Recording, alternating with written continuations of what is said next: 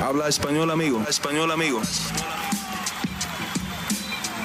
Damas y caballeros, están escuchando Hablemos MMA con Danny Segura. Lo que fue volvió a ser. Brandon Moreno y Amanda Nunes recuperan sus cinturones y nuevamente se, se posicionan como campeones dentro de UFC. ¿Qué tal a todos? Mi nombre es Dani Segura, yo soy periodista para MMA Junkie y el host aquí en Hablemos MMA. Y bienvenidos a los resultados de UFC 277.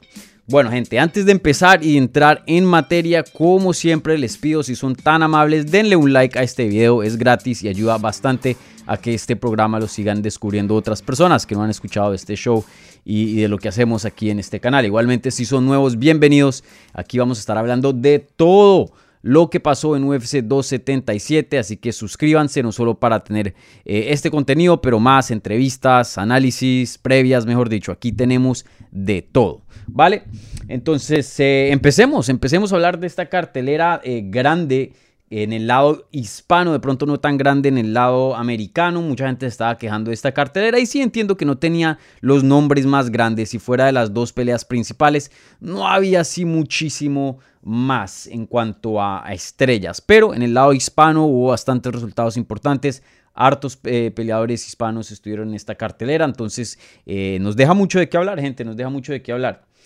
Entonces, eh, empecemos a hablar de, esta cartelera. Les recuerdo, eh, siempre les voy a dar mi análisis del evento estelar, coestelar, luego más allá análisis de un par de peleas y resultados que me parecen importantes y que toca mencionar.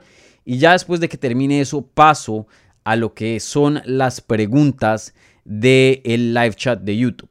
Entonces, eh, si tienen alguna pregunta, por favor, déjenla ahí, en el live chat de YouTube y yo se las voy a contestar, ¿vale?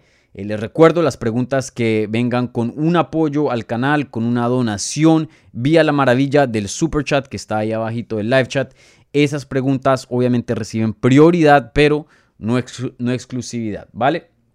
Entonces empecemos a hablar de esta cartelera que se dio a cabo este 30 de julio, sábado en la noche en Dallas, Texas.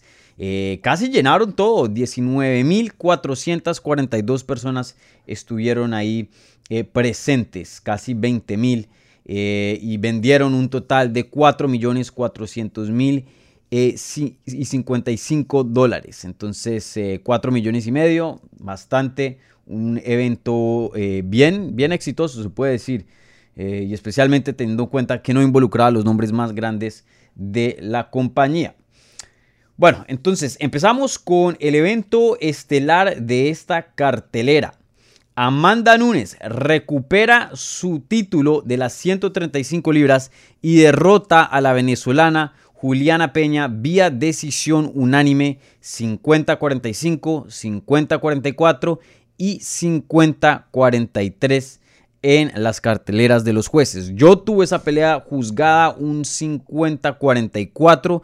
Me pareció que todos los rounds fueron 9-8, perdón, 9-10-9. Eh, en vez, em, sin contar el segundo, si no estoy mal, donde Amanda Nunes consiguió varios knockdowns. Ese sí me pareció un 10-8. Así es como yo llegué al puntaje de 50-44. 50-45 sí me parece que algunos rounds estuvo muy cerca de irse al 18. Yo le di uno. Em, estoy, estaría más de acuerdo con un 50-43 que un 50-45. Pero bueno, al fin y al cabo, estos puntajes significa que em, Amanda Nunes ganó todos los rounds y en dos de las carteleras de los jueces ganó ciertos rounds que fueron 18, o sea que fueron muy, muy dominantes. Entonces, una pelea extremadamente dominante a favor de la brasilera aquí Amanda Nunes. Y me gusta comparar esta pelea un poco a la pelea que vimos hace unos años atrás entre Alexander Volkanovski y Brian Ortega, porque nos dio bastante emoción, pero no fue una pelea reñida, fue una pelea muy dispareja que pues estuvo a favor nada más de un peleador, en este caso Amanda Nunes, pero donde eh, el contrincante o bueno, eh, la otra parte de, esta pelea pues estaba mostrando mucha durabilidad, eh, estaba peleando cada segundo hasta el fin del combate, todos los 25 minutos y en algunos puntos se llegó a acercar a someter al que ganó en este caso Amanda Nunes. Entonces muy similar a la pelea de, de Volkanovski contra Brian Ortega. Obviamente hay sus diferencias. Creo que en esta Juliana Peña pues tuvo mucho más éxito conectando y, en el striking comparado a Brian Ortega.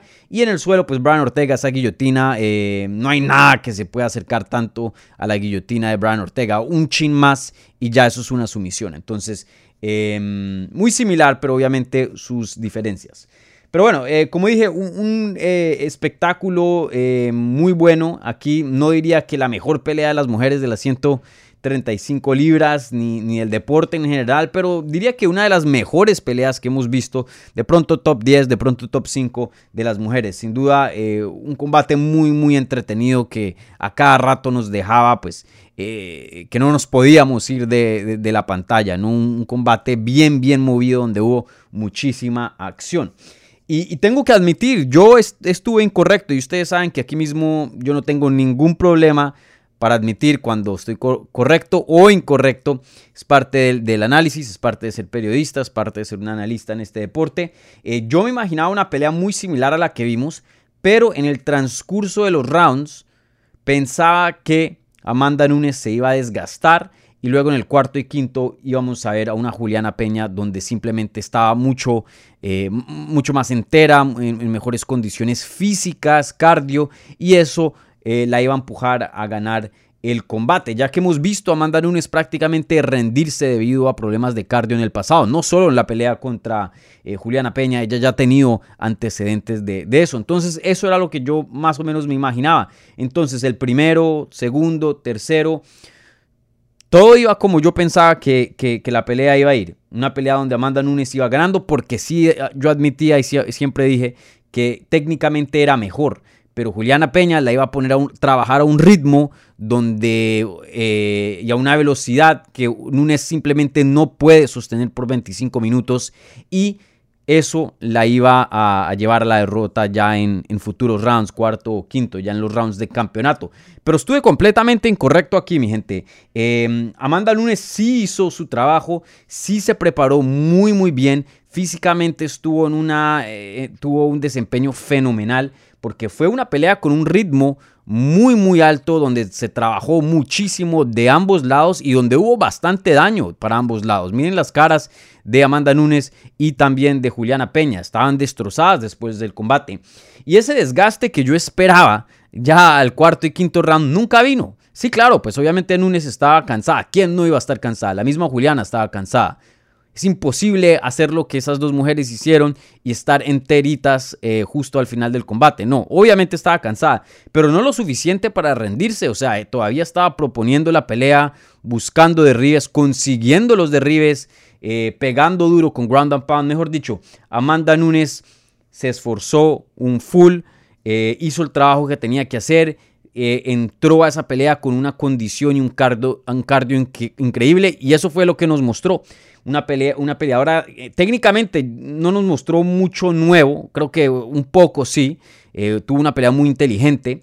Em, pero siempre sabíamos que Amanda Nunes era muy buena, por eso la llamamos la, mejor de todos los tiempos, la mejor de la historia, no campeona de dos categorías dentro de UFC. Eso ya se sabía, pero lo que mostró aquí y lo que más me impresionó fue su corazón, su durabilidad y su cardio y su preparación porque la verdad que eh, Peña hizo todo lo imposible en esa pelea para empujarla, para ponerla a trabajar, para someterla. Le conectó hartísimo también. Yo creo que nos recordamos y nos vamos de esta pelea con todos los knockdowns que Amanda Nunes consiguió, porque sí, claro, eso fue mm, probablemente lo más vistoso, lo más significativo del combate, claro que sí. Pero también no nos podemos olvidar que Juliana Peña estaba conectando bastante fuerte y a menudo también y Amanda Nunes, eh, la quijada se, le sostuvo, no se cansó, eh, no se alarmó, no entró en pánico, mejor dicho, toda una veterana, toda una campeona, porque esa es la palabra, un, desempeño de campeona, eso fue lo que vimos. Y, creo que eh, del impulso que había perdido Amanda Nunes en el combate pasado en diciembre en UFC 269, porque esa derrota claro que le quitó algo a esa, a ese, esa imagen de invencibilidad, a esa imagen de una inmortal. Em, le quitó algo, pero creo que en esta pelea Amanda Nunes recobró mucho. No nos vamos de la pelea diciendo, uy, casi que no la gana, uy, Juliana Peña se la puso dura, de pronto veamos una trilogía, uy, ya le están alcanzando las mujeres de la división. No, creo que uno ve esa pelea claramente y uno dice, Amanda Nunes sigue siendo la mejor, y por mucho.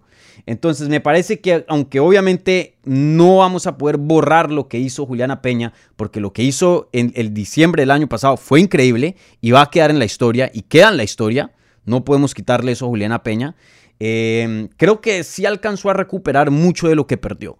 Entonces, em, un desempeño excelente de Amanda Nunes. Creo que mejor desempeño no pudo haber sido. Me parece hasta este resultado, en mi opinión, mejor que hubiera conseguido eh, comparado a una finalización rápida, si sea un knockout o un TKO, una sumisión en el segundo round, algo así.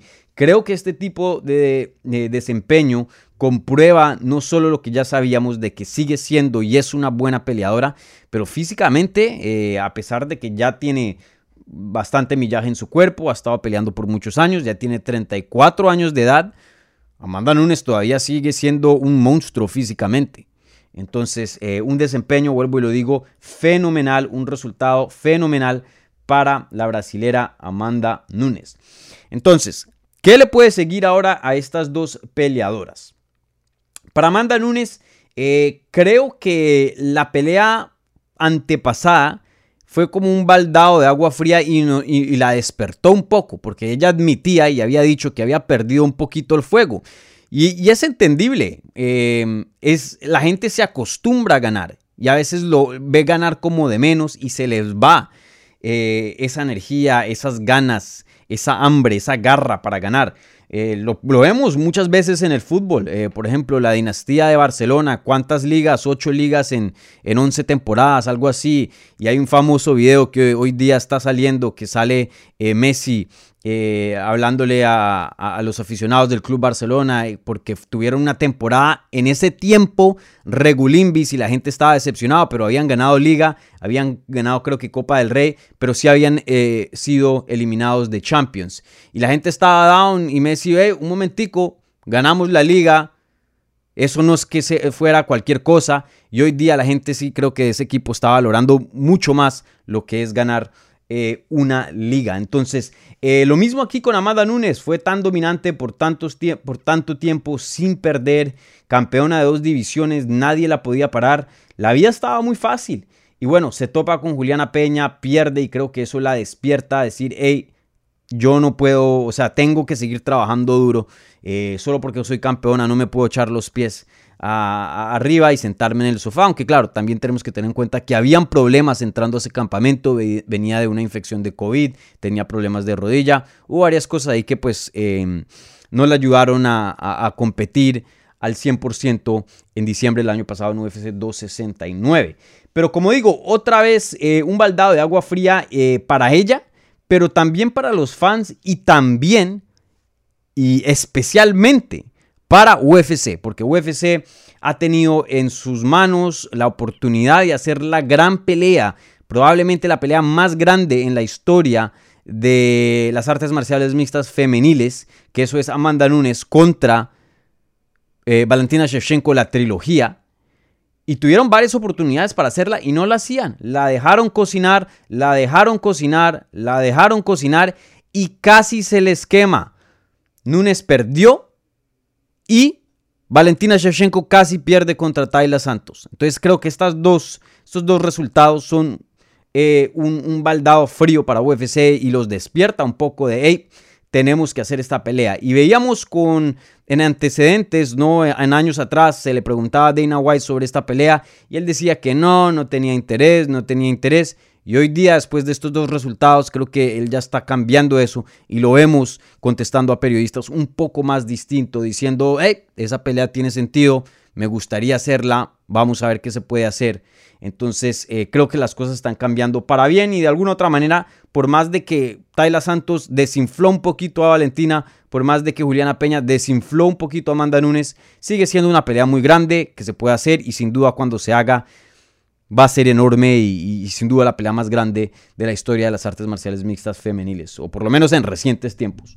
Em, porque casi la, pudieron haber perdido. De pronto Amanda Nunes pierde esa pelea, psicológicamente no se recupera y, no gana la revancha contra Juliana Peña. ¿no? Entonces pudo haber pasado, pero no, esa pelea sigue en pie, todavía se puede hacer hoy día. Entonces, en mi opinión, eso es lo que se tiene que hacer siguiente. Eh, sé que Ketlen Viera está por ahí, sé que Irene Aldana tiene una contrincante y una pelea eh, ahora más tarde en, el año. Sé que Juliana Peña pues está empatada con la campeona, hoy día 1 y 1, pero para mí, viendo las contendientes top en 135, viendo la campeona en 125, la pelea más favorable, la pelea más bacana, la pelea más grande, la pelea más importante, la pelea más competitiva es hacer una pelea de campeona contra campeona, Amanda Nunes contra eh, Valentina Shevchenko. Para mí esa es la pelea que tienen que hacer Espero que UFC haya aprendido esta lección de que casi se les quema, las dejaron cocinar a las dos mucho tiempo, se hubo un, susto ahí, casi se les quema la, receta, todavía está bien, todavía sigue en pie, pero uno nunca sabe. Si las vuelven a poner a pelear, esos tirar los dados nuevamente, estoy seguro que en cualquier pelea que Valentina Shevchenko se encuentre, igualmente Amanda Nunes a futuro, van a ser las favoritas las dos, obviamente en sus respectivas divisiones. Pero estas son las artes marciales mixtas, cualquier cosa puede pasar. Juliana Peña misma la comprobó. Entonces, eh, para mí, tienen que hacer esa pelea antes de que pase algo y, se pierda. Y ni siquiera de resultados. También entrenar, e, este deporte, solo el entrenar es, es riesgoso. Pueda que pase una lesión terrible en a cualquier peleadora y no pueda volver a, a pelear. Eso a veces pasa también. Entonces, para mí, no podemos perder esa oportunidad, no podemos tomar el riesgo otra vez que UFC haga esa trilogía porque se necesita al deporte, una pelea gigante. Hace tiempos que no tenemos campeona contra campeona. Eh, la última vez que fue, eh, creo que fue Amanda Nunes, la última vez contra Chris Cyborg, cuando ella, siendo campeona de 135, sube a 145. Eh, también tuvimos John Jacek contra Valentina Shevchenko, pero en ese entonces John Jacek no era campeona en 115, eran Rose Namajunas. Entonces ha pasado mucho tiempo. Para mí ya es tiempo de hacer una pelea bien, bien grande em, en, la, en el deporte femenil, eh, en las artes marciales mixtas eh, femeniles. Y mientras tanto, esperar a ver qué pasa con em, Irene Aldana en su siguiente combate, esperar a ver qué pasa de pronto en otro combate para... Em, Ketlen Viera hasta de pronto ponerla contra uh, Juliana Peña. Ya más adelante vamos a hablar de qué le sigue a ella. Y, ver qué pasa en la división, ver qué contendientes salen ya para tenerlas a futuro. Pero vuelvo y lo digo, la trilogía Amanda Nunes, Valentina Shevchenko, para mí eso es lo que se tiene que hacer.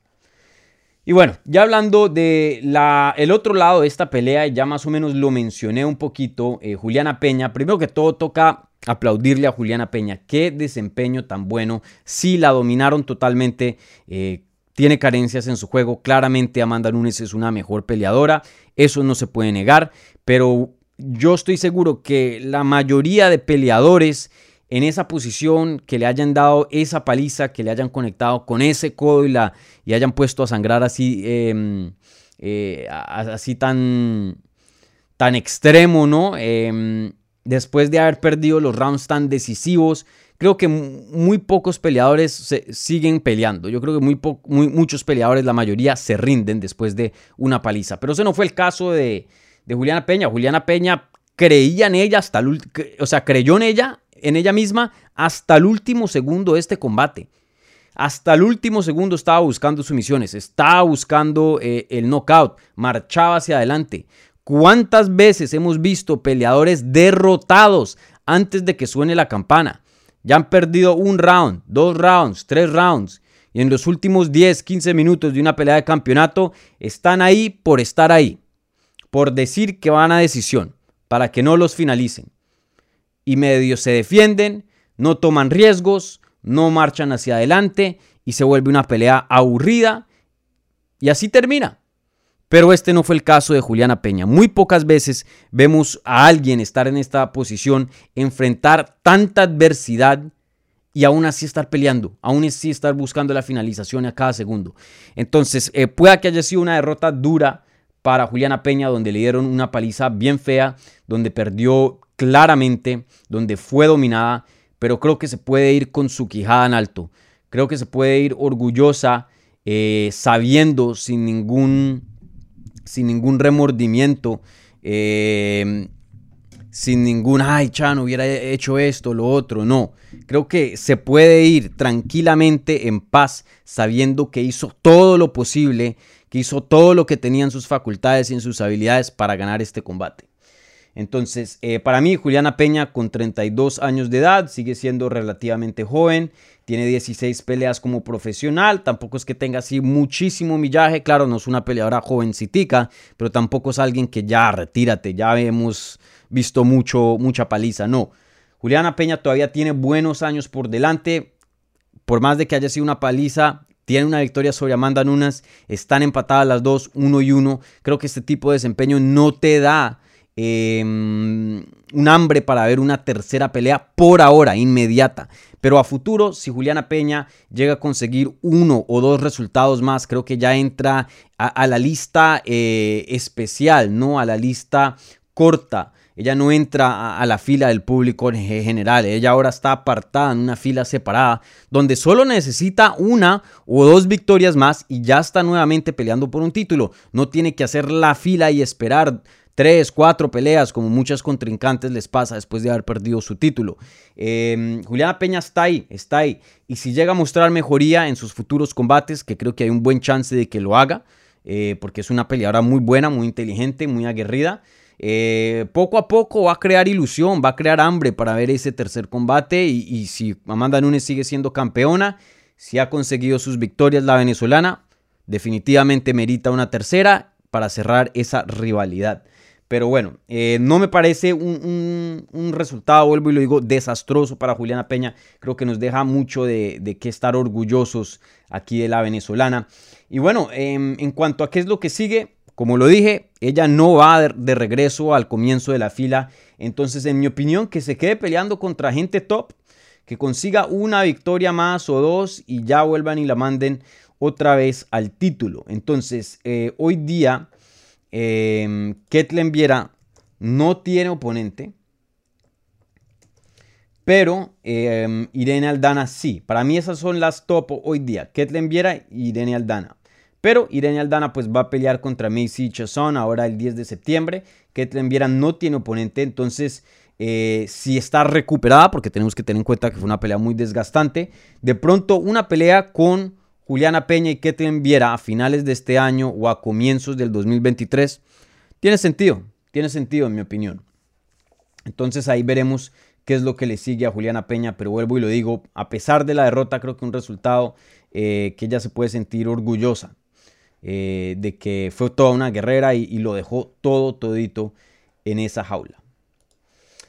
Bueno, gente, ahora pasamos al evento coestelar de esta cartelera. Y antes de hablar de, esta pelea, em, les recuerdo a la gente que está viendo esto en vivo, denle un like a este video, gente. Ayuda muchísimo si les gusta este canal. Si quieren apoyar este canal, les gusta, por favor, denle un like porque así eh, el, el, algoritmo de YouTube ayuda a que otras personas encuentren este video y podamos seguir creciendo. Y yo siempre les he prometido, mientras esto crezca más, más cosas vamos a hacer, más cosas chéveres se pasarán aquí en el canal. Entonces, por favor, denle un like. Ya vamos en más de 100 personas y nada más tenemos 50 likes. Entonces, más de la mitad no han dado like. Así, que revienten ese botón, ¿vale?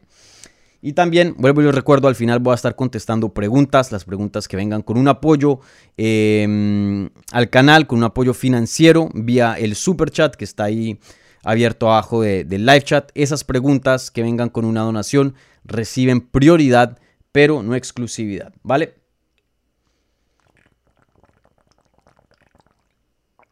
Bueno, gente. Ahora pasamos a la segunda pelea de título de esta cartelera. No he discutido una pelea eh, por el cinturón interino, donde Brandon Moreno, el mexicano, el primer campeón nacido en México en la historia de UFC, vuelve y recupera un cinturón de UFC derrotando a Kai Kara France vía knockout técnico, patada al estómago seguido por Grand Pound, 4 eh, minutos y 34 segundos en el tercer asalto. ¡Wow! ¡Qué desempeño de Brandon Moreno! Y Y no es que no le creía, pero es que Kai Kara France es un oponente muy duro. Él estuvo aquí en el programa, lo tuvimos, apenas se había pactado la pelea con Kai Kara France, lo tuvimos aquí en una entrevista. Y luego una semana antes de la pelea también lo tuvimos por acá para ya hablar con la pelea ya cerquita, ¿no? Y, bueno, para ver cómo le fue en su campamento, su primer campamento con James Krause. Eh, esa entrevista pues estuvo aquí en el canal. Eh, y Brando Moreno lo había dicho, también puse un clip en las redes sociales, sigan, en, sigan el canal en las redes sociales, Instagram, Twitter, Facebook, arroba Hablemos MMA. Eh, Brando Moreno lo había dicho, yo no sé cómo, pero yo lo voy a finalizar. Voy a arrancarle la cabeza. Eso ya está establecido en este mundo. No hay nada en este plano existencial. Eso fue lo que él dijo. Que me diga que esto no va a pasar. Y vaya, Brandon Moreno entró, peleó muy muy bien, claramente tenía bien estudiado a Kai Cara France, Kai Cara que tenía una mano derecha y él siempre lo había dicho como en las palabras de Brandon Moreno, un volado derecho bien fuerte eh, lo había dicho varias veces en la entrevista, que esa es la, el arma más grande de Kai Cara France. Em, lo tuvo estudiado. Él estaba mandando la patada izquierda que le pegaba al lado derecho de Kai Cara France, el head kick. Entonces, cada vez que mandaba la patada, Kai Cara France tenía que cubrirse y por eso no estaba soltando la mano derecha tanto, porque tenía miedo que de pronto Brandon le mandara una patada a la cabeza y lo noqueara. Entonces le amarró la mano. Claro, obviamente la usó, pero lo puso a pensar mucho más. Mejor dicho, lo tenía muy, muy bien estudiado. Igualmente los leg kicks, que las patadas a las piernas, que fueron un problema para Brandon Moreno cuando, cuando peleó contra Figueredo la tercera vez y probablemente le costó la pelea. Eh, también tenía eso estudiado. Kai Cara France y su equipo inteligentemente Em, implementaron el juego de las patadas porque vieron que Davidson tuvo mucho, mucho éxito, pero Brandon Moreno, aunque le conectaron varias patadas, tuvo una respuesta para eso, cambiando su stance, usando el jab apenas lo conectaban para eh, poner a, a, Kai France a dudar a ver si mandaba una patada o no. Mejor dicho, un excelente desempeño de Brandon Moreno. Eh, para mí yo le di todos los rounds a Brandon Moreno, el primero y el segundo, aunque fueron muy cerrados, em, especialmente el primero me pareció. Y, bueno, el tercero, en mi opinión, lo iba ganando Kai Cara France debido a, que conectó varias veces. Eh, Brandon Moreno pues se resbaló, terminó en el suelo y Kai Cara France conectó con un ground and pound durísimo. Le había reventado aquí, que de hecho mm, apenas pasó eso, me dio hasta un poco de, curiosidad, ¿no? Porque aquí gente en el canal había mencionado, hey, en tu entrevista, que, eh, que fue una de las entrevistas, em, una de las pocas, o si no la única entrevista que se hizo antes del Fight Week de Brandon Moreno, porque yo la había hecho, la había hecho la semana pasada. Eh, tenía un moretón y tenía un poco de, del cocido aquí. Y yo, no, no, eso no va a pasar nada. Y justo ese, ese, ese se le abrió. Entonces, bueno, ahí Kai Cara France ocasionó mucho daño. Moreno medio se recuperó y, también empezó a, conectar. Pero en mi opinión, Kai Cara France iba ganando en ese momento, aunque muy cerrada también ese tercer asalto. Y bueno, Brandon Moreno manda una patada durísima, pero durísima al hígado de Kai Cara France. Kai Cara France hizo todo lo posible para estar de pie medio. Estuvo dos segundos de pie, de pie después de que conectó, pero el dolor fue mucho y se desplomó al suelo. Ya ahí la pelea estaba había terminado, pero oficialmente no. Entonces Brando Moreno va, eh, está por encima sobre Kai Cara France, conecta con un par de puños y el referí para el combate. Y un desempeño muy bueno. Eh, uno de los mejores desempeños de Brandon Moreno, en mi opinión, está ahí a la par. Para mí todavía el mejor sigue siendo cuando se volvió campeón, porque pues fue historia y no solo eso. Literalmente le pasó por encima a en Figueiredo y también lo finalizó aún mucho más dominante que eh, finalizó aquí a Kai Cara France. Pero este probablemente es su segundo mejor desempeño. Muy, muy bueno. Eh, finalización sobre alguien muy, muy duro que si no estoy mal... Bueno, lo habían finalizado cinco veces anteriormente en una carrera de 34 peleas, eh, pues eso sigue siendo muy poco. no se vuelve el primero Brando Moreno, pero uno de los pocos que ha podido finalizar a Kai Cara France. Y bueno, se gana el cinturón interino, que eso le garantiza una pelea de campeonato para su siguiente combate, o una pelea por el cinturón de verdad, ¿no? Eh, porque obviamente pues el, interino es un campeonato. Eh, bueno, eh, ¿y qué se puede decir de, Brando Moreno? Creo que es muy fácil, como lo menciono, saber qué es lo que le sigue tiene que hacer esa pelea sí o sí, esa cuarta pelea con Davis en Figueiredo. Y si Davis en Figueiredo no puede bajar a las 125 libras, que creo que medio hay algo ahí. Mucha gente estuvo criticando a Joe Rogan por una de las cosas que dijo en la transmisión de inglés. eh, pero a mí me parecen crítica justa. Justa. Obviamente toca darle el respeto al campeón de en Figueredo porque es un peleador fenomenal. Em, pero nadie es inmune a la crítica. Eh, no, crítica bien, ¿no? No estoy hablando de, crítica no merecida. Cosas que meritan, preguntas y dudas eh, legítimas. ¿Y eso qué es? Que él está muy, pero muy pesado. Sabemos que anteriormente ha tenido, Debes en Figueiredo, problemas para llegar a 135 libras. Y esto no es reciente, desde hace mucho tiempo ha tenido problemas para llegar a, la categoría de 125 libras. el mismo eh, Brando Moreno en entrevistas nos había dicho, si yo fuera coach o, manejador de en Figueiredo, yo le digo, vámonos para 135. Tu salud es lo primero. Y tu desempeño hasta de pronto eres mejor en 135 si no tienes que cortar tanto. Y bueno, hoy día en Figueredo, que tiene eh, ya 34 años de edad, cumple 35 en diciembre, se veía bien, pero bien grande, porque él estuvo ahí presente en, en UFC 277, ahí en Dallas. Eh, y me da curiosidad porque yo no lo había visto em, hasta más tarde en la transmisión. Y al comienzo de la transmisión, Joe Rogan dice: Esta pelea entre Kai Cara France y Brando Moreno es la pelea por el cinturón de verdad. Yo no creo que Davison Figueiredo va a volver a, pelear en las 125 libras. Y mucha gente en Twitter, ah, ¿cómo le puedes decir eso al campeón? Esto, lo otro, no sé qué. Yo, bueno, sí suena un poquito, un poquito duro. Pero luego salen las fotos, ponen video a, en Figueredo y Figueredo se ve gigante, gigante. Sí está un poquito llenito, por decirlo así. Luego salen entrevistas, eh, Pantoya, que es un resultado que ya más adelante vamos a hablar, lo entrevistan eh, los periodistas eh, backstage y le preguntan sobre en Figueredo y dice, en Figueredo está gordo. dice, so fat. Esas son las palabras de Pantoya. ¿Va a pelear en diciembre? Yo no creo. He's so fat. Eso fue lo que dijo Pantoya, que está muy gordo y duda que en Figueiredo pueda llegar a pelear en diciembre. Y dice, no entiendo. Dice que está lesionado por la mano. Pero eso no lo debe de tener de hacer cardio, de estar trotando, de alzar pesas, de estar en buena forma, de comer bien. Yo no entiendo por qué está así. ¿Quién sabe si vuelve a llegar a las 125 libras? Brando Moreno también después en la rueda de prensa le preguntan y dice lo mismo. Ese man está muy grande. Yo no sé qué vaya a pasar, pero yo quiero pelear con él diciembre, donde sea, si quiere en Brasil, donde él quiera. Peleemos en diciembre. Pero ojo, si está grandecito. Entonces, sí me parece una crítica justa. Obviamente toca ver qué pasa. No nos podemos despedir ya de en Figueredo y decirle que no es el campeón legítimo. No, porque le ganó justamente a Brando Moreno y hoy día es el, campeón de verdad. en Figueredo. Eso sí no se lo puede negar. Pero que de pronto no llegue a pelear nuevamente 125 ¿Quién sabe? ¿Quién sabe? Porque sí se ve bien grande. Él ha tenido una historia muy fea en sus cortes de peso y ha hablado de interés de subir a 135. Entonces, ahí veremos qué pasa.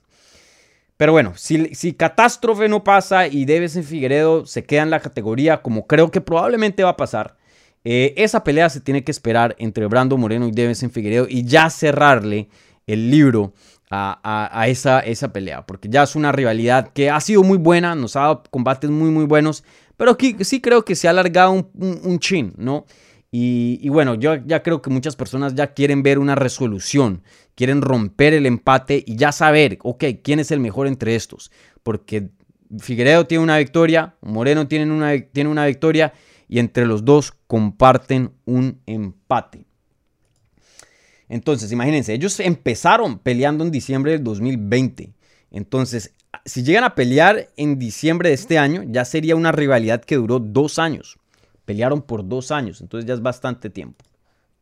Y bueno, supongamos que lo peor pasa y le comunica en Figueredo a UFC que no quiere regresar a 125, pues la solución más, pero más obvia, es volver a Brandon Moreno, el campeón actual el campeón indiscutido de la categoría, y ponerle a Alexander Pantoya para su siguiente combate como retador. Alexandre se lo merece, ya más adelante hablaremos del resultado de él, pero sin duda claramente es el peleador que sigue después de Brando Moreno para pelear por el título. Bueno, y para Kai Cara France, em, no hay mucho que decir eh, fuera de que es un peleador muy bueno, sigue siendo uno de los mejores cinco en esa categoría fácilmente. Em, creo que tiene que trabajar en bastante para ser campeón, si esa, si sigue siendo sus aspiraciones, que creo, creo que sí, obviamente apenas 29 años de edad, sigue siendo muy joven. Em, pero yo creo que para Kai Cara France que, que, vuelva a la fila, que vuelva a pelear contra otros contendientes top en esa categoría y, ya. No, no, hay mucho que, decir de, de Kai France a, futuro. Que vuelva a pelear, que vuelva a coger impulso y ahí veremos en, en unas peleas a ver dónde se encuentra. Bueno, gente, con eso eh, terminamos el análisis del evento estelar y coestelar de la cartelera de UFC 277. Rápidamente les voy a hablar eh, de otros resultados que me parecen importantes y quiero mencionar aquí antes de entrar a la parte donde contesto sus preguntas. Entonces, eh, bueno, un resultado que fue literalmente rápido y rápidamente voy a hablar de eso. 55 segundos, Derek Lewis a la lona pierde. Eh, no hay mucho que decir de este resultado, pero sí quiero hablar de la controversia y estoy aquí haciendo, em, digo controversia porque muchas personas no les gustó cómo el referí detuvo este combate entre Sergey Pavlovich y Derek Lewis. Eh, Sergey eh, Pavlovich consiguió un knockout técnico eh, en 55 segundos en el primer round. Fue una pelea muy, muy rápida. ¿Y qué fue lo que pasó? Sergey conectó bien duro a The Black Beast, que los dos estaban mandando puños, pero bombazos estaban mandando. Sergey conecta, eh, pone a Derek Lewis groggy. Derek Lewis empieza a patinar por todo el octágono. Eh, Sergey pues va y empieza el ataque porque sabe que lo puede finalizar. Sigue conectando contra Derek Lewis, le conecta varias veces. Derek Lewis se cae a la lona, cara primero así a la lona. Es crédito a Derek, se para inmediatamente, pero mientras está parando, o, no, apenas su cara cae a la lona, detiene el combate, el referí se pone entre Sergey eh, y Derek Lewis. Derek Lewis se para y empieza a protestar. Así como está protestando de que fue detenido muy, muy, pero muy temprano esa pelea, mucha gente también en el internet, incluyendo muchos periodistas que yo respeto, muchos colegas míos, diciendo, hey, esta pelea la detuvieron prematuramente. Pero a mí, en mi opinión, no fue para nada prematuro. Me pareció un stoppage, una parada buena. Ahora, que de pronto la hubieran podido dejar un poquito más largo, sí. Pero no creo que, no creo que esto fue prematuro. No creo que aquí el referí cometió un error. Brother, Derek Lewis cayó cara primero, ni siquiera pudo poner las manos para apoyar, así de mal estaba. Cuando alguien cae de cara a la lona, eso es terrible, o sea, eso es de lo peor, eso significa que el peleador no está en sus facultades, o sea, ni siquiera está en sus facultades para estar parado de pie, ni siquiera están sus facultades para poner las manos y defender su cabeza, ni siquiera están sus facultades para hacer algo que es lo más, o sea, e, e, e, es lo más em, enterrado, lo más básico de los instintos humanos. Si te caes, tú pones tus brazos. Tú empujas a un bebé de 2, 3 años y lo primero que el bebé hace es poner las manos. Eso es algo que uno ni piensa, eso es algo que ya está en los reflejos, eso es algo lo más básico para preservar la vida y para, y para perjudicarse lo menos en caso de que uno se caiga o algo malo pase. Poner las manos. Derek Lewis ni siquiera pudo, eh, o sea, no, ni siquiera hizo eso lo más básico. O sea, él no estaba en condiciones para pelear. Y encima de eso, esto no es una pelea que ya estábamos en el tercer round y Sergey Pavlovich estaba cansado y no tenía mucha energía y de pronto sí se puede recuperar porque Derek Lewis lo puede, lo puede, eh, em, lo puede amarrar y, y medio se detiene la acción un poquito. No, Sergey está, el ruso estaba fresquito. 55 segundos, ni siquiera estábamos al minuto del combate. O sea, que más puños se los garantizo que venían. Entonces, para mí, e, e, esta parada, esta decisión del juez me parece una decisión justa, una decisión eh, que, donde le dieron a Derek Lewis la oportunidad para que se recuperara. No se recuperó. Para mí, yo estoy completamente eh, en paz con este resultado y, hasta me, me, decepciona y, medio lamento un poco eh, esa controversia que la gente dice que, fue. Eh, porque Sergey Pavlovich es un buen peleador, consiguió la victoria más grande de su carrera, tiene cuatro victorias consecutivas, Marcelo Gom, Maurice Green, Shamil Abdurakhminov es perdón y ahora Derek Lewis. Y todo eso, todas fueron finalizaciones. En cuatro combates, en esta racha de cuatro victorias, tiene dos desempeños de la noche. Y hoy día están hablando mucho, ah, eso es una farsa, ah, no, no le ganó de verdad Derek Lewis. No, este es un peleador que entró, hizo su trabajo. Él no obliga al referee al que pare el combate. Él fue, hizo lo que tenía que hacer. Y finalizó a Derek Lewis. Entonces, bueno, ahí eso fue controversia, pero bueno, para mí no fue. Y, para Derek Lewis, eh, para Sergey, pues que le venga una pelea grande, ¿no? No voy a tardarme mucho tiempo aquí hablando de este combate.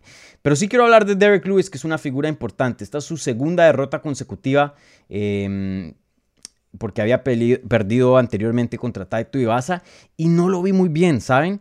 Eh, él nunca ha sido el mejor peleador, eso es verdad.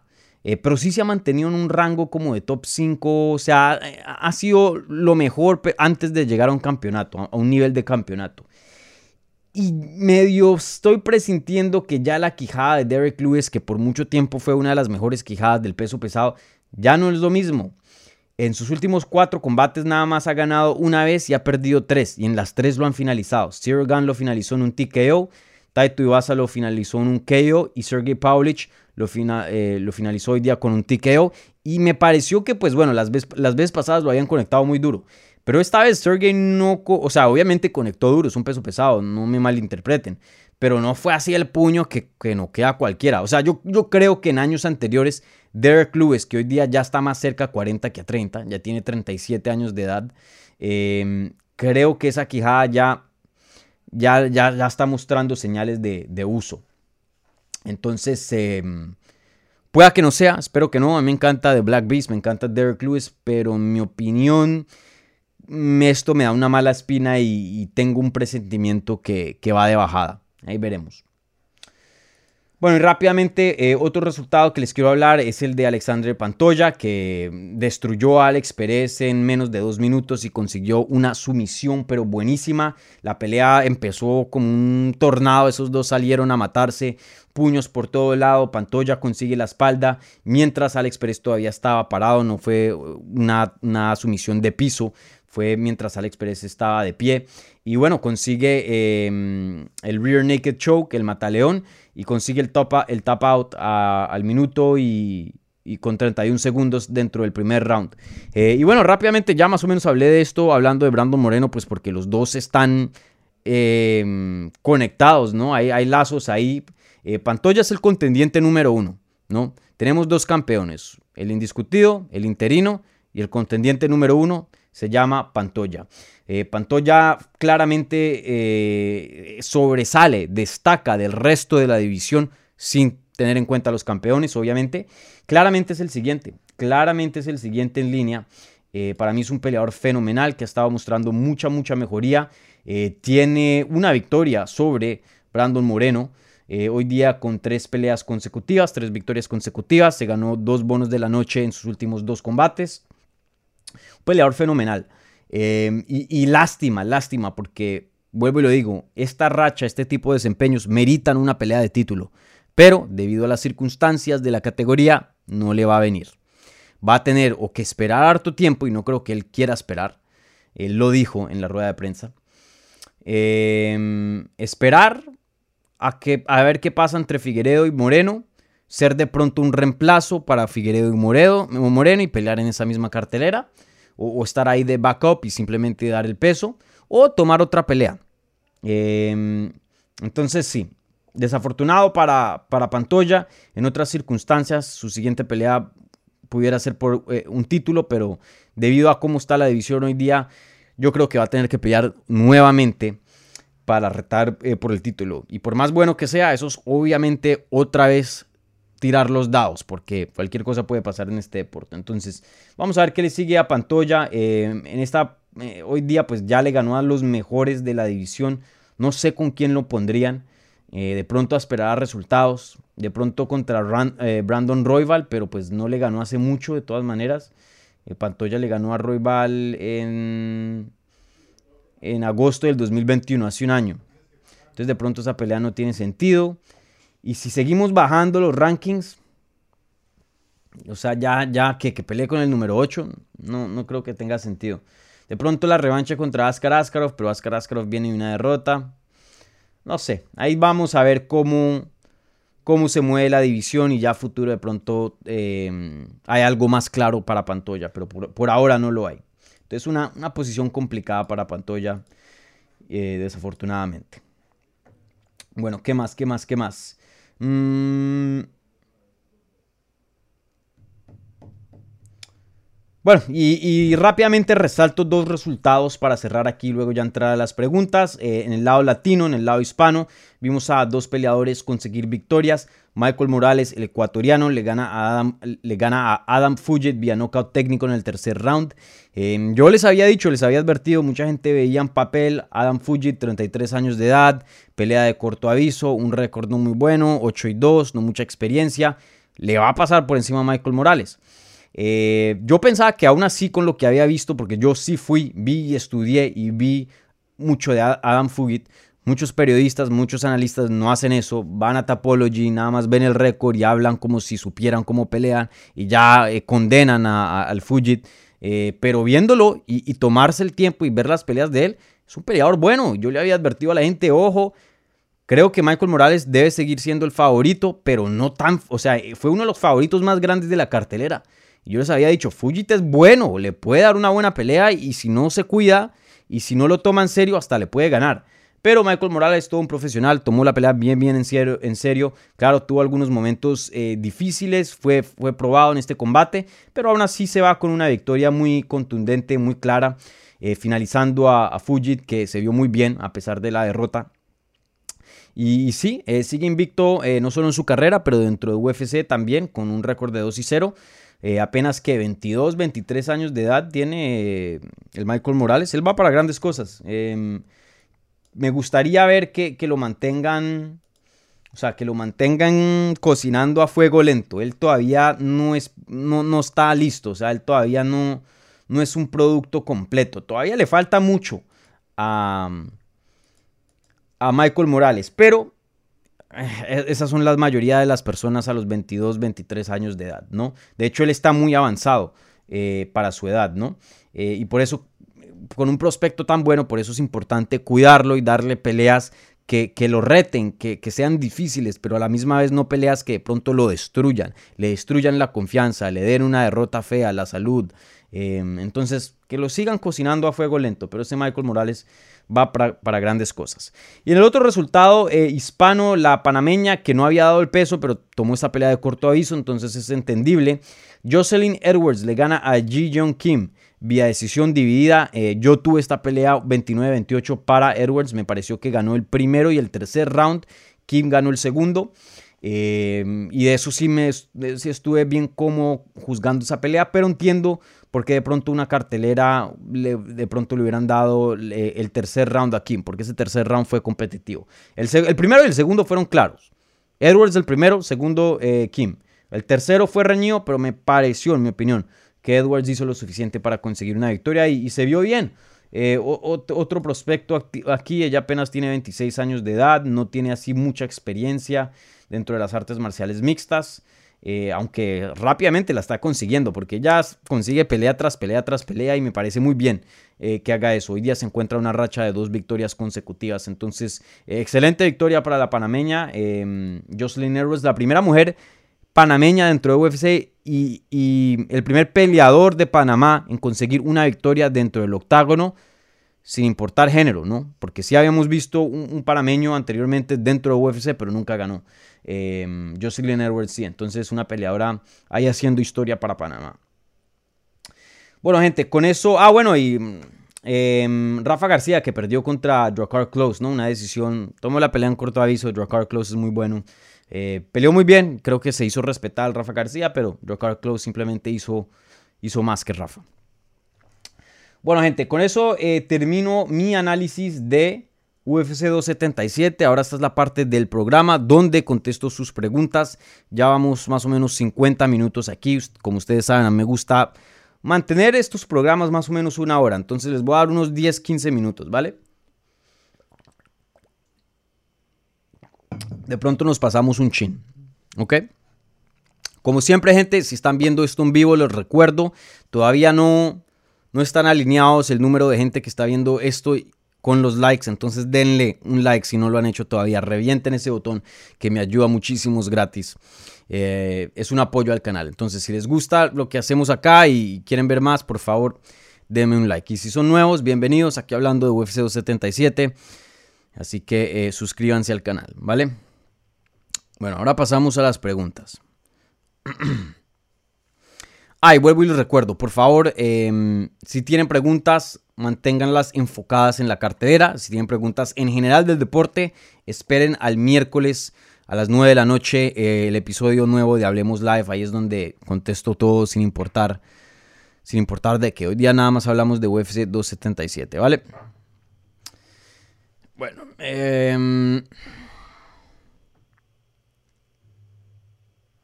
Sami Marfa por aquí, que toda la semana estuvo preguntando de Michael Morales. Hola amigo, usted habla español, aquí hablando de mi, intro. Em, Dani, ¿viste la pelea de Michael Morales? Mucha calidad. Mucha calidad, sí, claro. Bueno, ya hablamos de eso, pero sí. Vuelvo digo, Michael Morales, mucha calidad tiene ese peleador. Un, peleador muy, muy fuerte. Alguien me había comentado en, en, el lado de inglés, me había mandado un tweet eh, por cierto, síganme en Twitter en arroba DaniSeguraTV. Por ahí estoy tuiteando más en español para que no se quejen ustedes. Eh, pero ya me había mandado alguien eh, y creo que atinaron muy bien. habían dicho Michael Morales pelea como, como un joven Anthony Rumble Johnson. Y es igualito. Obviamente van a haber sus diferencias, claro. No van a ser idénticos.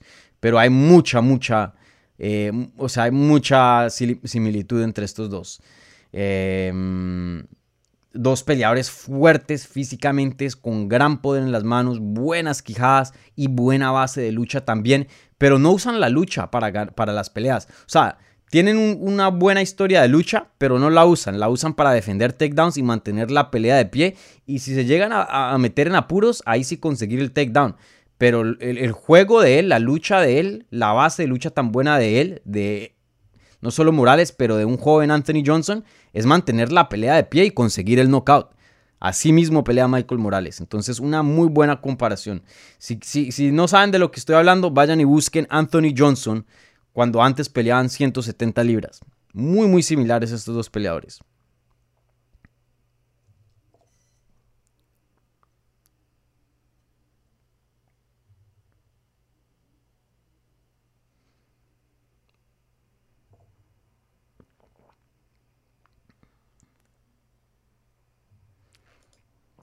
Adolfo Rodríguez, buenas tardes Dani. Muy buenas peleas las de ayer, sí, muy buenas. Buenísima la pelea de Núñez, pero en los resultados de bonos pusiste que la pelea de la noche fue para Moreno, o sea que a Peña no le tocó bono. Sí, es así. Eh, los resultados, los bonos de la noche fueron para Drew Dober, que consiguió una, buena victoria sobre este brasilero, ¿cómo es que se llama? Rafael Alves. Eh, el otro es el otro Em, desempeño de la noche de 50 mil dólares fue, fue, para Pantoya, que finalizó a Alex Pérez. Y la pelea de la noche fue Brandon Moreno cae cara France. Sí, a Juliana Peña no. Y a Amanda Nunes no les tocó, no les tocó bonos.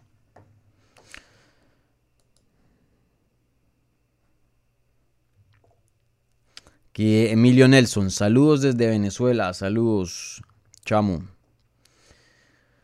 Aquí Milton Slayer Wolf. Saludos, Dani Segura. Saludos, Milton. Siempre fiel por acá. Muchas gracias, Milton.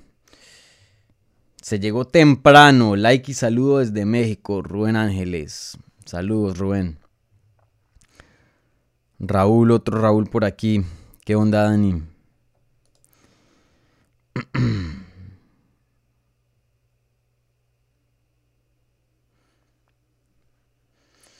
Milton Slayerwolf. Milton, Milton es un hater, man. Siempre está. Pero a mí me gusta Milton. Tiene comentarios interesantes.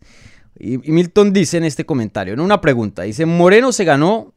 Em, se ganó su oportunidad al título, pero espero que peleen en Brasil y dejen de favorecer peleando solo cerca de su casa. No es que, no es que UFC le está, está haciendo un favor a Brandon. O sea, esto es un, una relación donde se ayudan mutuamente. Claro, le favorece a Brando porque Brando Moreno pues pelea cerca casa, eh, tiene el público a favor, pero a la misma vez, ¿quién creen que, está vendiendo los tiquetes? Brandon Moreno. O sea, el peleador que, tuvo una, una, una, respuesta más grande del público fue Brandon Moreno. Cuando Brandon Moreno salió al octágono, esa arena explotó. Entonces, les conviene traer a alguien como Brando Moreno, que es una estrella mexicana, porque esa es la palabra. Brando Moreno en este punto es una estrella. Les conviene traerlo a México, a California, a todos los estados de Estados Unidos sureños, pues porque también UFC es un negocio, tiene que vender tiquetes, brother. Así que no es que le están haciendo aquí un favor a, a Brandon. UFC lo está usando, y lo digo usando, o sea, en buenos términos, ¿no? Bueno, creo que aquí hay un super chat, si no estoy mal, me llegó la notificación. Manuel Avila, aquí con un super chat. Eh, muchas gracias, Manuel. Y dice, ¿cómo tenías la pelea de Brandon? Yo 19-19 o 20-18. Eh, sí, como dije, me pareció que Brandon Moreno ganó los primeros dos rounds. Creo que el primero estuvo cerrado. Eh, sí veo un caso para dárselo a, a Kai France. O no, perdón, el segundo. Eh, pero en mi opinión, Brandon Moreno iba ganando ese combate. Yo lo tenía 20-18. El tercer round se lo iba dando. Me pareció que iba adelantado un poco Kai Cara France, pero ya lo último, pues vimos lo que pasó y, Moreno consiguió la finalización. Pero en mi opinión, Brandon Moreno iba ganando la pelea y, todo apuntaba a que ese iba a ser el caso. Brandon Moreno estaba peleando muy, muy bien. Claro, Kai Cara France también. Fue una pelea pareja. Pero Moreno creo que estaba un paso por delante de, de Kai Cara.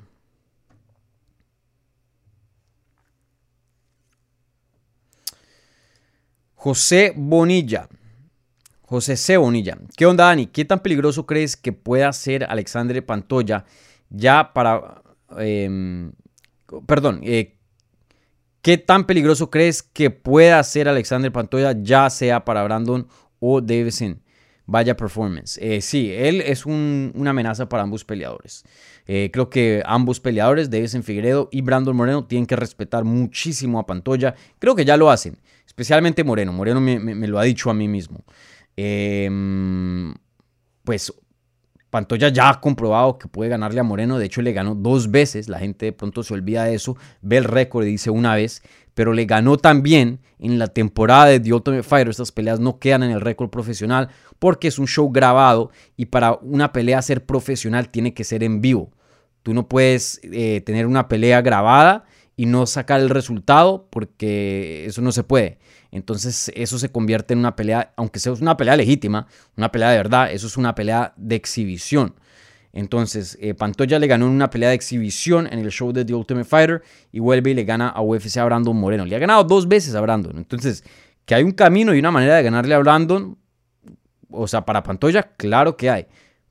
También tengo que decir que Brandon Moreno, desde las veces que peleó con Pantoya, ha mejorado, pero muchísimo. O sea, es otro peleador distinto. Yo tendría como favorito a Moreno, pero ojo, sí creo que Pantoya es un reto legítimo y un reto real. En mi opinión, le daría más chance a Pantoya contra Moreno que, que yo le daba chance a, a Kai contra Moreno. Me parece que Pantoya es un reto más grande eh, para Moreno que cae cara a Francia, en mi opinión. Y de vez en sí ya le ganó a Pantoya. Em, pero, pero que Pantoya de pronto le puede ganar también. Creo que, creo que tiene el potencial. Sí, claro, Pantoya es muy bueno, vuelvo y lo digo. Es alguien que, va a estar ahí como contendiente al título y, si no lo toman en serio, creo que, que puede sorprender. Pero, en mi opinión, si los pondrían a pelear los dos hoy día, o sea, Pantoya, Davison o Pantoya, Brandon, yo tendría a Brandon y a Figueredo como, como los favoritos. No por así muchísimo, pero sí los tendría como favoritos.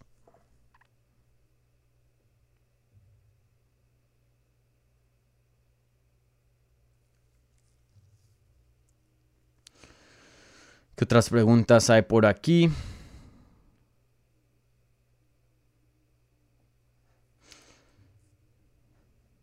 José Andrés Navarro preguntando, eh, ¿qué tal Dani? ¿Qué opinas de las diferencias de puntuaciones en las tarjetas de Moreno contra Cacara Fran? Saludos desde Tijuana, excelente contenido. Eh, no, no había visto las tarjetas, déjame... Pero aún así, o sea, no importa.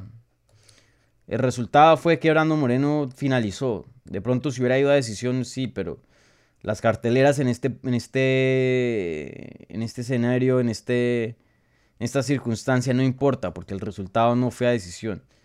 Em, una cartelera estaba 19-19 empatado, otra 18-20 a favor de Kai Cara France y otra 20-18 a favor a Moreno. O sea, que en una estaban empatados y, en, y uno iba ganando uno y en la otra el otro. Mm, interesante. Sí, fue una pelea muy cerrada. O sea, sí puedo ver cómo alguien de pronto le da los rounds a Kai Cara France. Pero en mi opinión me parece que Moreno, Moreno iba ganando, en mi opinión.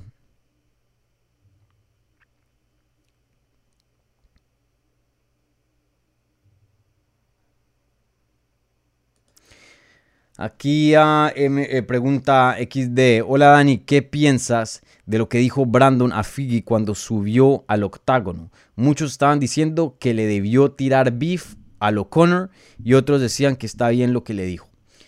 En mi opinión, lo mejor es que los peleadores sean quien son, que no sean fake, que no sean falsos, que, que, no, no empiecen a actuar, porque se, uno, uno ve quién es quién. Uno ve quién está actuando, quién es bueno en el trash talk, quién no. Y si es algo que no tienes, si, es algo que no te nace, no lo hagas. Porque se ve terrible. Y no voy a nombrar ejemplos, pero hay muchos que, lo hacen y no se ven muy bien haciéndolo. Eh, como hay otros que lo hacen y, y, sí les queda muy bien, tipo un Connor, como dices. Claro, Connor también a veces se pasa de, la línea, en mi opinión. Eh, pero mi opinión está bien, está bien. Eh, pues siendo periodista, siendo alguien que, eh, sabe pues que el drama eh, es lo que vende. Yo escribo un artículo de alguien siendo respetuoso, escribo un artículo de alguien hablando mierda de otro peleador y se ve la diferencia en el tráfico, no, no les voy a mentir.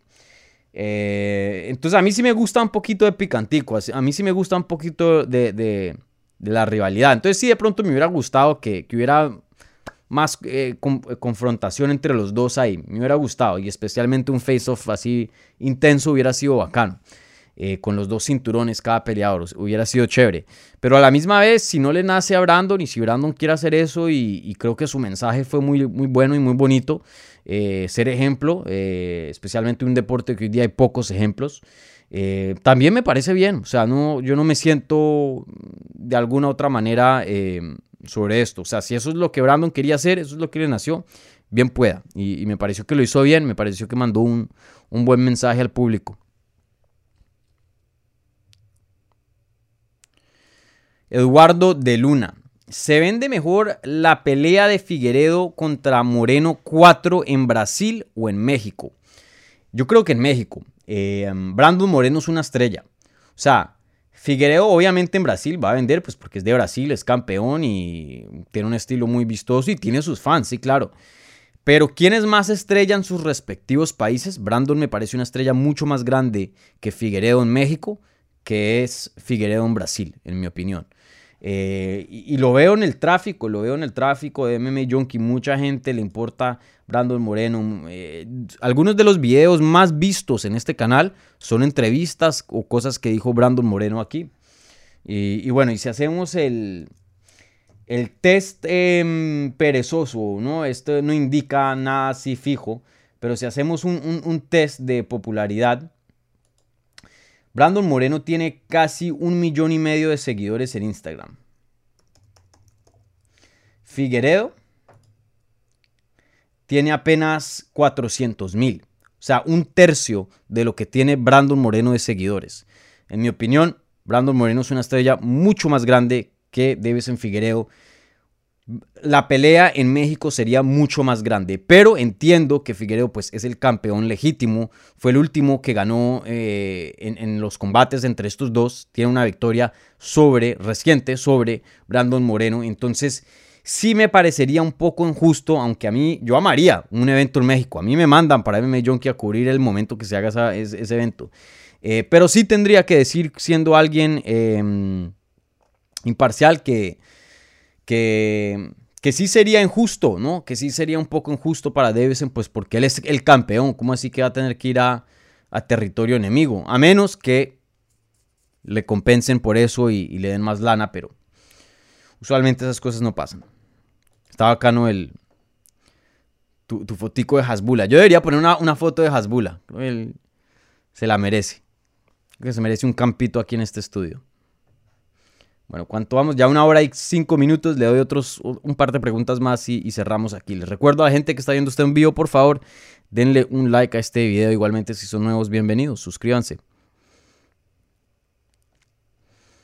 Saludos desde Colombia. Wilber Mejía. Saludos.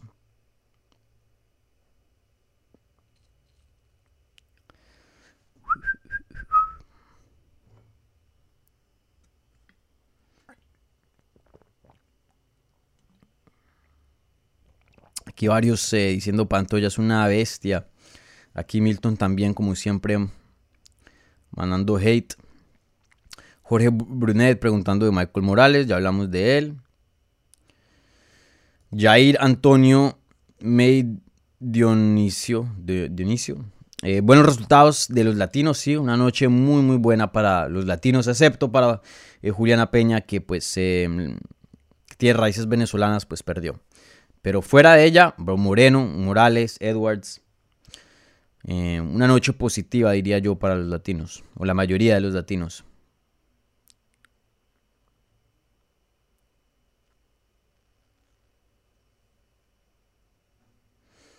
Aquí Remón, gracias por las palabras. Saludos desde España. Me encantan tus videos, todo muy profesional y de calidad.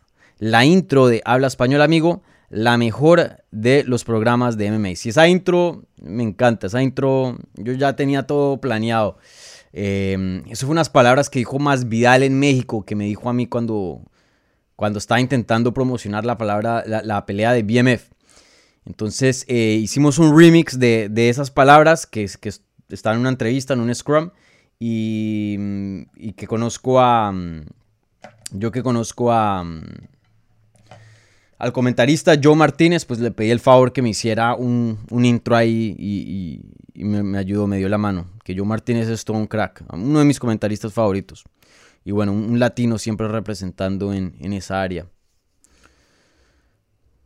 Hace un excelente trabajo, no solo en artes marciales mixtas, pero él también hace, hace boxeo y hace un excelente, un excelente trabajo. Fer, con una excelente pregunta, porque esto no lo tocamos en mi análisis, porque creo que ya me estaba pasando un chin de tiempo. Entonces, gracias por preguntar esto. Hey Dani, ¿cómo estás? Quería preguntarte, ¿hay que ponerle atención a Magomed Ankalaev? ¿Crees que pronto lo veamos por el título? Bueno, eh, la primera pregunta, ¿cómo estoy? Estoy bien, gracias. La segunda, ¿hay que ponerle atención a Magomed? Sí. La tercera, ¿crees que pronto ¿Lo veamos por, el título? No. Y lo de Ankelaev es interesante, brother. Es interesante. Y aquí es donde se, se, quitan los vendajes, se abren un poco los ojos de cómo funciona este deporte. Este deporte no es un deporte 100%. Aquí hay mucha política en juego, aquí hay mucho favoritismo de parte de las promociones, eh, y bueno, así es como funcionan los deportes de combates, para mal o para bien. Y Mago Ankalaev en la rueda de prensa estuvo quejándose un poco, aunque intentó no quejarse mucho porque tampoco no quiere chocar con UFC. UFC pone mucha atención a, qué se dice en entrevistas y a veces si hablan de más, de pronto no los pone en, en buena fortuna con UFC, digámoslo así. Pero aunque la se estaba quejando un chin diciendo y, lo que dijo, y, esto fue lo que dijo, no lo que yo me estoy inventando, esto es dicho por Ankelaev, dijo, a mí no me respetan, eh, siento que, he, hecho mucho, he hecho mucho y no me respetan mucho. Prochaska ganó dos peleas y peleó por un título. Yo tengo nueve en línea y no tengo nada. Eso fue lo que él dijo, esas fueron las palabras de él. Dijo, yo tengo nueve y no me han dado nada. Prochaska le peleó dos y le dieron una pelea de título. 100%. Si nos basamos a mérito, Ankalaev debería estar peleando por el título. 100%. Pero, desafortunadamente para Ankalaev, no ha tenido los mejores desempeños. Eh, o bueno, ha tenido buenos desempeños, pero no han sido los más emocionantes, especialmente eh, el de Thiago Santos, no fue una muy buena pelea y este de Anthony Smith termina un poco, eh, debido a que Anthony Smith se lesionó, que pues obviamente eso no es culpa de, de. Pero Ankalaev tiene un récord fenomenal, nueve victorias consecutivas. Su única derrota fue contra Paul Craig en el 2018. Eh, una pelea que iba ganando y literalmente perdió en el tercer round faltando un segundo. Eh, pero iba dominando a, a, Paul Craig y Paul Craig de la nada saca un triángulo y, lo somete. Pero fuera de ese errorcito, eh, ha sido casi que perfecto dentro de la compañía y le ha ganado oponentes muy, muy buenos. Le ha ganado a Ian Kutulava, a Nikita Krivlov, a Volkan Ozdemir, a Thiago Santos y ahorita a Anthony Smith. Entonces, eh, sí se está acercando, obviamente por más aburrida que sea una pelea, una victoria es una victoria, sí añade, sí se suma. Eh, pero sí creo que Glover Teixeira, teniendo en cuenta que Jiri Prochaska quiere la revancha, teniendo en cuenta qué tan épico fue ese combate y qué tan fácil se vendería nuevamente, eh, teniendo en cuenta también que Glover Teixeira es un nombre más grande y más reconocido que Ankalaev, yo creo que le van a dar una revancha inmediata a Glover, por más de que no se la merezca, porque no alcanzó a defender su título. Lo ganó y luego a la otra pelea lo perdió. Pero así funciona este deporte. Y por eso les digo, este es un, escenario, una situación donde para la gente que piensa que esto es un deporte solo basado en mérito y, y si haces bien te va a ir bien, no necesariamente. Entonces, bueno, em, como Jerry Prochaska estuvo en tremenda guerra con Teixeira, creo que esos se van a dar todavía un, descanso más. Pelearán, yo creo que ya a finales de este año, a principios del próximo. Y, y no creo que Magomed quiera esperar. Y sabemos que a UFC no le gusta que los peleadores esperen. Entonces, por más de que ya merece una pelea de título, creo que va a tener que pelear otra vez, desafortunadamente para el ruso, porque eh, sin duda ha hecho su trabajo. Eh, y en, mi opinión, que pelee contra Rakic, creo que esa sería buena. O, Jan Blahovic. Y el ganador de esos, ahí sí que sea el siguiente. Esa sería buena. la de Jan Blahovic, de hecho, de hecho, me gusta mucho. Que hagan en una misma cartelera. Yuri Prochaska, Glover Teixeira 2 y Jan Blahovic contra Ankalaev. Eh, en esa misma cartelera. Me parece que tiene sentido. Y bueno, si, si en algún caso se llega a lesionar Glover o no puede pelear o lo que sea, Creo que el, siguiente peleador tiene que ser Ankalaev. Para mí es el que más se merece una pelea de título hoy día. Aquí Antón preguntándome sobre Brandon y, Figueredo. Eh, eso lo vamos a hablar en el futuro. No quiero, creo que hay cosas más, más pertinentes de qué hablar hoy día. Eh, pero sí, en el futuro tendré un análisis, pero así de, un tacazo para contestarte la pregunta rápidamente, Antón, eh, creo que Brandon entra como favorito, en mi opinión. Figueredos está muy grande para la división. Sé que ese corte va a ser brutal. Está un año más viejo. Brandon Moreno sigue en ascenso. Sin duda ese campamento con James Cross le está funcionando. Eh, si algo se mantiene o, desciende, Moreno va para arriba. O sea, Figueredo ya tiene 35 y en 125. Eso es, de pronto un peso pesado no es mucho, pero 35 años en 125 libras ya es bastante, brother. Es mucho. Ese Milton sí es sangriento. Eh, Pavlovich contra Aspinal sería buena pelea. Que se canceló anteriormente. Brother, Aspinal tiene una rodilla destrozada y le van a hacer cirugía en estos días. O sea, tú lo quieres mandar en silla de ruedas, Milton. Milton no perdona, papá. No, mentira, pero sí sería, sí sería buena, pero creo que los tiempos no, no, no están ahí a, la par. Eh, como vuelvo y lo digo, eh, Aspinal va a estar por fuera bastante tiempo. No lo veremos pelear en el 2022. No lo creo. Antón, ¿crees que Brandon Moreno es el mejor en su división? Yo creo que sí. Eli y Figueredo están ahí, están ahí a la par, pero yo creo que sí es un chin mejor. Creo que es más dotado Figueredo físicamente que Brandon y eso de pronto lo, ha ayudado a ganar eh, especialmente el último combate, pero en técnica contra técnica Brandon me parece mucho más versátil que, que Figueredo. Aquí preguntándome Taña sobre Amanda Nunes, ya, ya hablamos de eso. Si quieres cuando termine la transmisión puedes retroceder y, y ver el análisis del comienzo.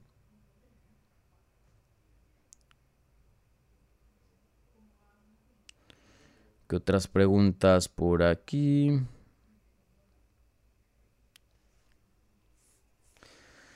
Daniel Ruanova, las peleas de Dover da gusto verlas. Sí, Dover se está volviendo un peleador que eh, pues, todos sabemos que probablemente claro, cualquier cosa puede pasar, pero no es un peleador que está destinado a ser campeón, pero sí es un peleador que está destinado a dar acción, a dar acción. Em, la verdad que ese, ese Drew sí que vale la pena y cada vez que lo pone en una cartelera casi que nos garantiza eh, acción, una buena finalización o, por lo menos, por lo mínimo, una buena pelea.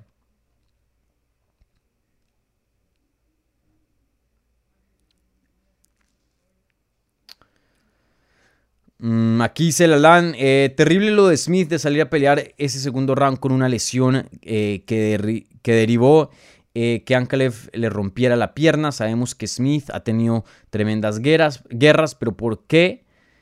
arriesgarse así? Bueno, eh, dos, varias cosas aquí. Primero que todo, eh, eso no se ha confirmado que, que se rompió la pierna. Eso fue lo que él dijo. Pero a veces pasa que los peleadores piensan una cosa, ay, me pasó esto, pero no es así.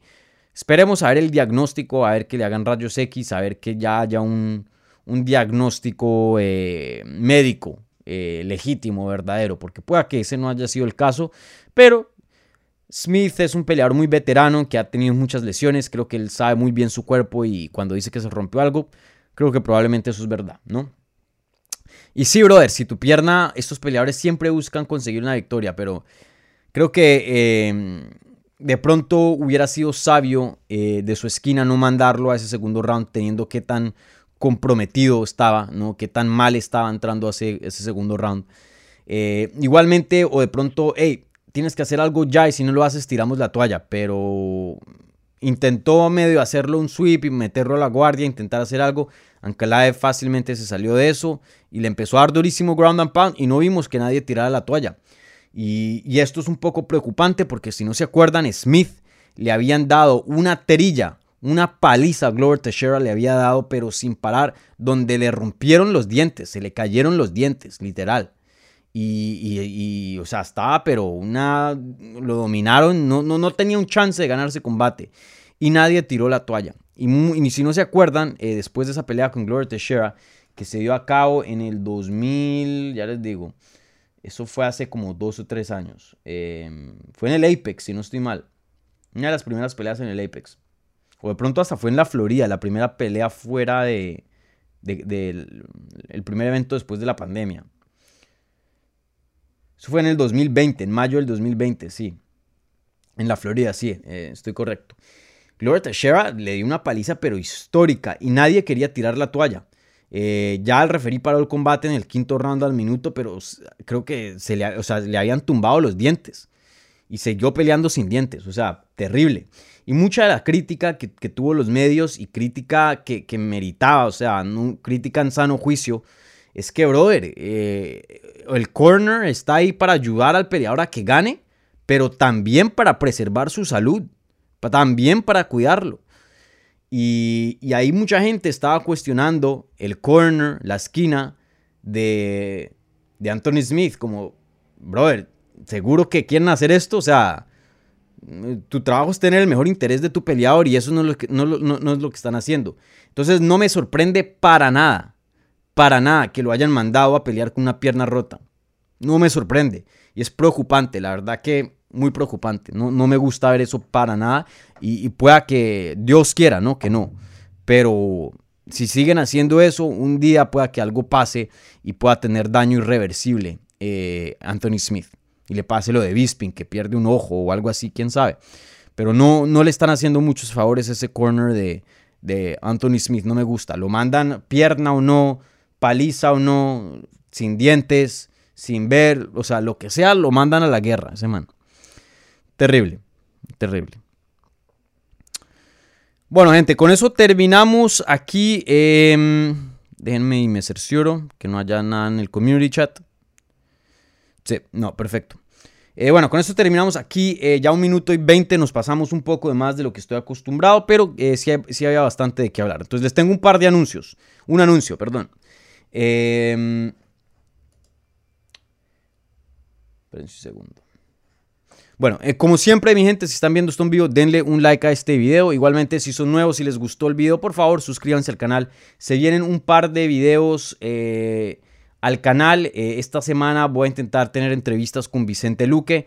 Igualmente, porque pelea este fin de semana que viene contra Jeff Neal. Eh, igualmente voy a intentar conseguir con Brandon Moreno. Sé que viene una pelea, a veces se quiere dar sus descansos, es entendible, pero si se puede, de pronto lo vamos a tener por aquí en el canal. Em, y bueno, eh, de pronto por ahí vienen otras sorpresitas más, así que estén atentos. Pero son dos entrevistas en las que estoy trabajando hoy día, ¿vale? Entonces, un abrazo, cuídense, muchas gracias a toda la gente que dio eh, una donación en el super chat, la gente que dio preguntas. No se les olvide, síganme en Twitter, Instagram y Facebook en arroba Dani Segura TV. Igualmente pueden seguir este canal en esas mismas redes en arroba Hablemos MMA. Y si quieren este contenido en audio, vayan a donde sea que escuchen los podcasts, Teacher, Spotify, eh, Apple Podcast, donde sea y ahí pueden encontrarnos solamente escribiendo Hablemos MMA para tener este contenido en audio, ¿vale? Gente, se les quiere, cuídense, disfruten, nos vemos.